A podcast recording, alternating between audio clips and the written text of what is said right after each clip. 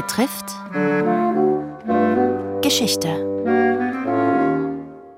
Zum 150. Geburtstag am 9. September. Dem Schauspieler gehört das Theater, der Regisseur Max Reinhardt. Heute Tod im Exil und Reinhardts weiterwirkende Verdienste für die Aus- und Weiterbildung von Schauspielern, erzählt von der Kulturwissenschaftlerin Hilde Haider-Briegler. Reinhardt inszenierte im Frühjahr 1937 am Josefstädter Theater noch Franz Werfels Schauspiel in einer Nacht und reiste einmal mehr wieder in die USA. Für Reinhardt war es aber die Abreise ins endgültige Exil, denn die Pläne für die Salzburger Festspiele 1938 und für weitere Inszenierungen an der Josefstadt konnte er aufgrund der politischen Verhältnisse nicht mehr verwirklichen. Im Sommer 1938 wurde der Jedermann von den Nazis vom Programm gestrichen, genauso Reinhards Faustinszenierung. Der Jedermann wurde nach Ende des Zweiten Weltkriegs wieder aufgenommen und man behielt Reinhards Konzept mit Umbesetzungen und geringfügigen Abänderungen bis 1961 bei. Erst dann riskierte ausgerechnet sein Sohn Gottfried Reinhardt eine Modernisierung.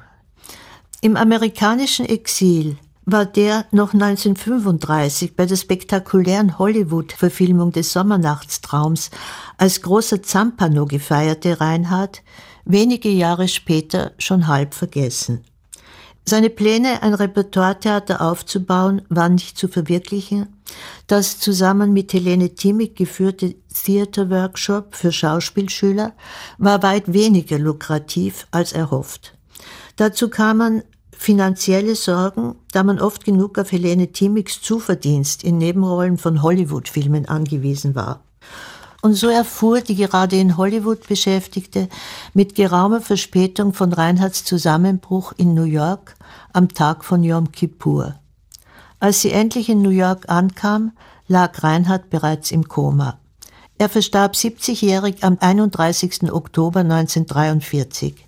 Zum Abschluss sollen noch Reinhards lange weiterwirkende Verdienste für die Aus- und Weiterbildung von Schauspielern und Regisseuren gewürdigt werden. Schon bald nach Übernahme des Deutschen Theaters schloss er diesem auch eine Schauspielschule an. In Wien fand er dann in den 20er Jahren mit dem Schönbrunner Schlosstheater ein geradezu ideales Ambiente für Schauspiel- und Regieschüler. Das Schauspiel- und Regieseminar wurde 1928 offiziell eröffnet und bot dank der Verpflichtung exzellenter Lehrkräfte eine umfassende Ausbildung an, zugleich mit der Möglichkeit, das Gelernte in Aufführungen auf der Schlosstheaterbühne praktisch umzusetzen. Reinhard mahnte seine Schüler, sie mögen ihre Entscheidung zum Schauspielerberuf mit dem Eintritt in einen Orden gleichsetzen, um dort sowohl ihr Handwerk, das heißt Sprechtechnik, Körperbeherrschung, Tanz und Gesang, von der Pike an zu erlernen, aber dabei auch den inneren Weg zu sich selbst, zu ihrer Persönlichkeit zu finden. In seiner berühmten, mehrfach gehaltenen Rede über den Schauspieler bekannte er sich zum Homo Ludens, denn Theater zu schauen und Theater zu spielen war für ihn ein Elementartrieb des Menschen. Sein Fazit lautete, ich glaube an die Unsterblichkeit des Theaters. Es ist der seligste Schlupfwinkel für diejenigen, die ihre Kindheit heimlich in die Tasche gesteckt und sich auf und davon gemacht haben, um bis an ihr Lebensende weiterzuspielen.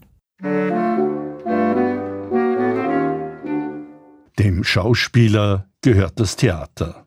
Das war der vierte Teil über den Theatermacher Max Reinhardt. Es berichtete Hilde Haider-Pregler vom Institut für Theater, Film und Medienwissenschaft der Universität Wien. Redaktion Robert Weichinger. Morgen Reinhards Gattin, die 1974 verstorbene Schauspielerin Helene Thiemig, liest aus einem zentralen Text des Theatermagiers.